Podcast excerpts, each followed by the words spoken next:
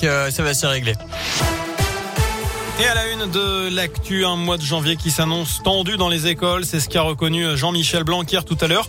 Après avoir dévoilé le nouveau protocole sanitaire en vigueur depuis aujourd'hui, dès le premier cas détecté dans une classe, tous les élèves devront faire un test PCR ou antigénique, puis un autotest à J 2 et J 4. Un protocole décrié par le syndicat SNES FSU euh, qui a déposé un préavis de grève jusqu'à fin janvier. Alors pour certains, c'est un moyen plus sûr de limiter le virus. Pour d'autres, les enfants n'ont pas à subir autant en si peu de jours. Nous avons demandé l'avis d'ailleurs de ses parents à la sortie d'une école de la région. Moi, j'ai mon fils qui est autiste. Eh ben, je ne fais pas de test à chaque fois parce qu'il ne se porte pas. Je le garde tout le temps 7 jours à la maison. Bah, il va faire peut-être un test, le premier, mais pas le deuxième et le troisième. Et déjà, lui, il n'aime pas du tout. il trouve que c'est désagréable. Apparemment, pour les moins de 6 ans, c'est pas forcément obligatoire, mais après, euh, enfin là, sur l'urgence, on l'a fait. Le premier est en pharmacie, euh, les deux autres, on peut les faire chez nous. Donc ça, c'est peut-être pas mal. Ou alors après, bon, il faut que tout le monde joue le jeu. Bah, c'est mieux qu'une classe ferme. Toutes ces restrictions, c'est un petit peu compliqué, oui. Donc euh, de lui faire les tests à chaque fois, à chaque fois, je trouve ça c'est trop pour un enfant. Voilà, notez cette réunion de crise au gouvernement sur le variant Omicron. Jean Castex réunit une dizaine de ministres cet après-midi pour faire le point sur la continuité des services publics, alors que le projet de loi sur le passe vaccinal débarque aujourd'hui à l'Assemblée.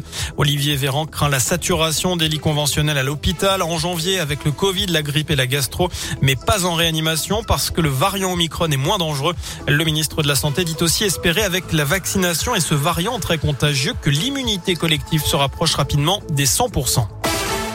Dans l'actualité également en Auvergne, deux hommes de 18 et 43 ans jugés dans la journée à Clermont dans une affaire de trafic de stupéfiants. Leur interpellation remonte à jeudi dernier dans le quartier Saint-Jacques. Un équipage de police avait été la cible de jets de parpaings et de divers projectiles près d'un point de deal. Plus de 2 kilos de drogue saisis dans les jours suivants et les deux suspects arrêtés.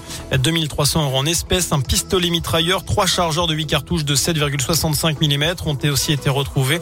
Selon la direction départementale de la sécurité publique, l'année 2021 a été marqué eh bien, par une hausse de 60% d'affaires résolues concernant les stupéfiants dans l'agglomération clermontoise. Pas de plainte ni de débordement, mais quelques gardes à vue après cette rêve partie qui a rassemblé près de 500 personnes pendant deux jours ce week-end près de Verrières en forêt, c'est dans la Loire. C'est à la limite avec le Puy-de-Dôme. Les derniers participants ont quitté les lieux hier matin. Deux trafiquants de drogue ont été interpellés et les organisateurs de l'événement ont été identifiés et seront poursuivis. Enfin en foot, la suite des 16e de finale de la Coupe de France. Ce soir, le PSG se déplace à Vannes. Derby du Nord demain entre Lens et Lille. Notez que le tirage au sort des huitièmes de finale aura lieu juste avant ce match. Tirage où malheureusement on ne retrouvera pas nos Clermontois éliminés ce week-end par Bastia. Et eh oui. malheureusement. malheureusement. Voilà pour l'essentiel de l'actu.